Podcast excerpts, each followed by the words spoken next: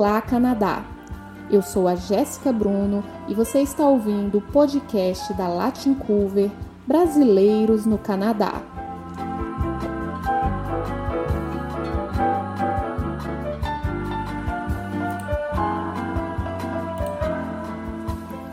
Alberta declara estado de emergência de saúde pública conforme casos de Covid disparam.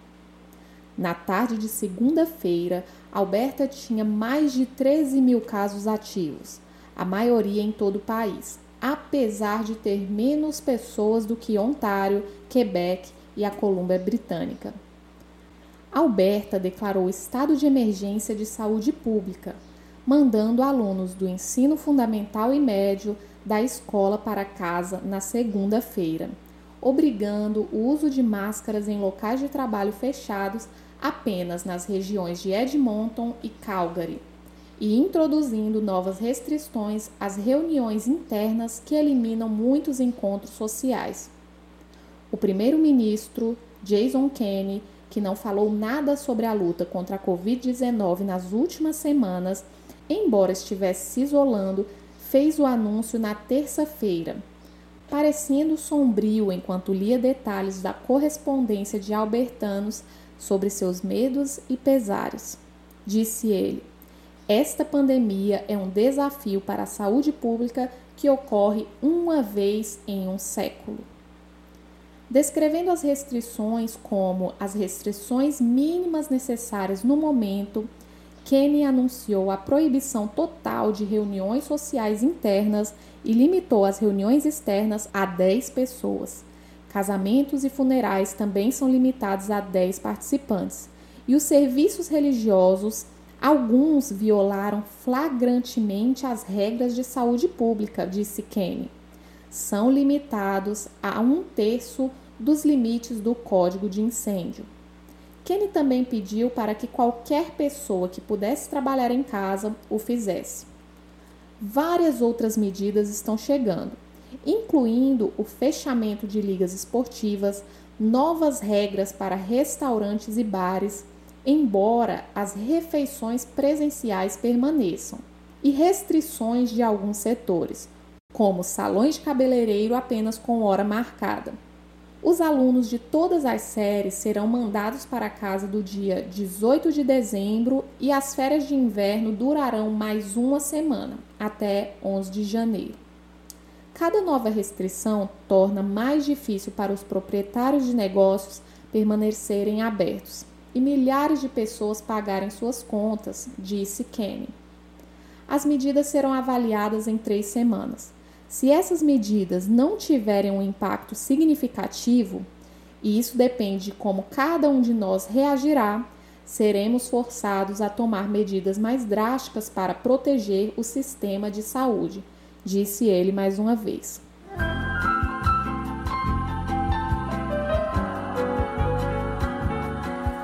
Aeroporto de Vancouver lançará projeto piloto que oferece testes rápidos de Covid-19.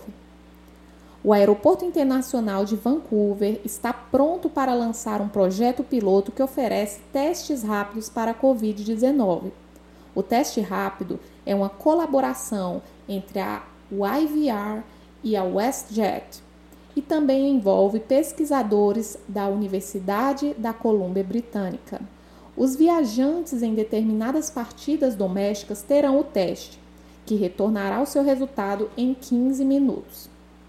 Se o sistema funcionar, os viajantes com resultado negativo poderão embarcar em seus voos normalmente. Os testes ocorrerão durante uma janela de 4 horas por dia para capturar as partidas domésticas da WestJet, em vez de focar em rotas específicas. O piloto também terá como alvos residentes da região metropolitana de Vancouver, para que qualquer pessoa com teste positivo para o coronavírus possa voltar para casa com facilidade.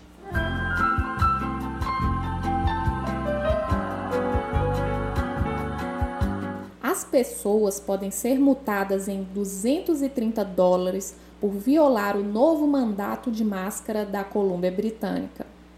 Em Vancouver, Violar o novo mandato da máscara da Colômbia Britânica pode resultar em uma multa de 230 dólares, revelou o governo na terça-feira.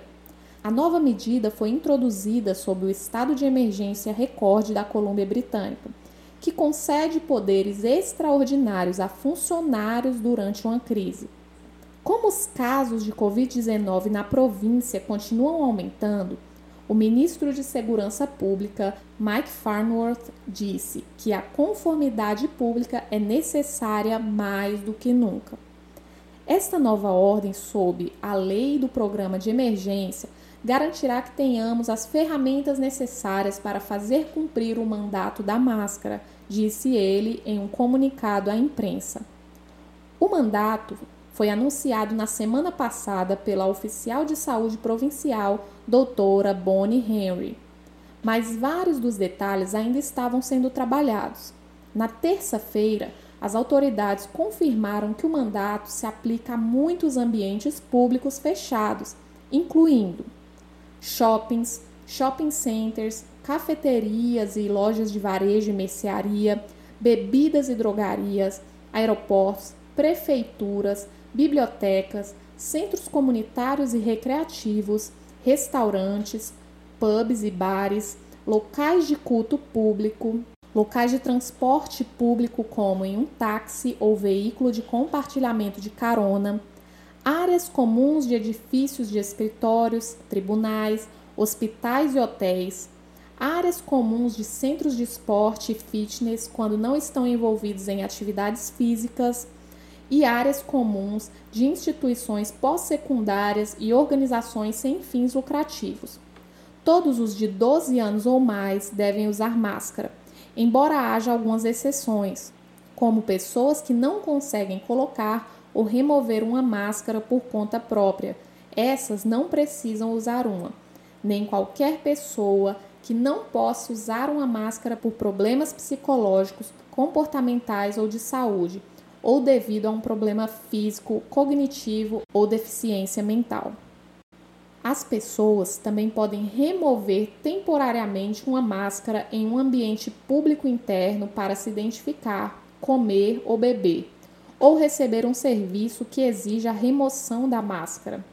O governo disse que os policiais podem aplicar multa de 230 dólares a pessoas sem máscaras que se recusam a deixar um espaço público interno quando solicitado, ou por comportamento abusivo.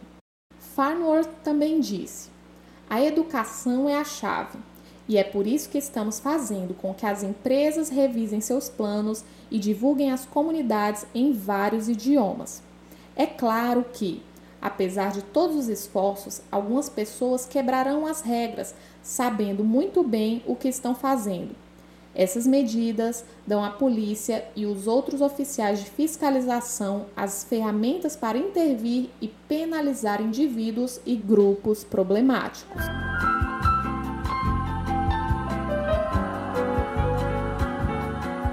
Nós entrevistamos essa semana a fisioterapeuta Maria Carolina de São Paulo, que nos trouxe dicas de cuidados a se ter durante a pandemia. Vamos ouvir.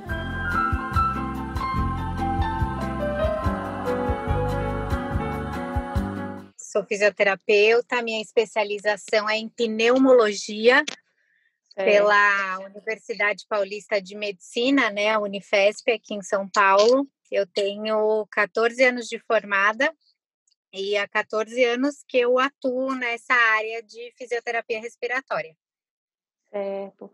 Doutora, então eu queria te fazer algumas perguntas, né? Como que você aconselha a população a manter as suas vias aéreas limpas? É, está sempre hidratando essa via aérea. Então, o que, que a gente é, indica para essas pessoas, né? Tá lavando o nariz com um soro fisiológico. Então, quanto mais limpa a gente manter essa via aérea, menos a chance da gente acumular secreção e essa secreção parada na via aérea da gente ser foco para uma infecção. Então, pode começar com uma simples alergia, uma simples rinite, aquela secreção vai ficando parada, né, nesses ossos da face que a gente tem, que chamam seios da face, E essa secreção parada é foco para uma infecção. Então, se a gente manter essa via aérea, né, sempre higienizada, sempre limpa, a chance da gente deixar essa secreção parada é pequena. Certo. E quais exercícios nós podemos fazer em casa para fortalecer os pulmões? Ah, então tá sempre fazendo exercício. É sempre bom a pessoa estar tá se movimentando, mesmo que ela esteja dentro de casa, ela tá fazendo uma caminhada, mesmo que seja dentro de casa ou que seja de máscara, mas em volta ali no quarteirão, na rua, tá sempre se movimentando. Ela pode estar tá sempre fazendo exercício, puxando o ar pelo nariz, soltando pela boca, associando aos braços, né? Então elevando os braços até a altura do ombro Conforme ela eleva esse braço, ela puxa o ar pelo nariz, a hora que ela desce o braço, ela solta o ar pela boca. Pode estar tá fazendo isso também com as pernas, conforme está levantando o joelho na altura do quadril, pode estar tá também associando a respiração, né, a caminhada.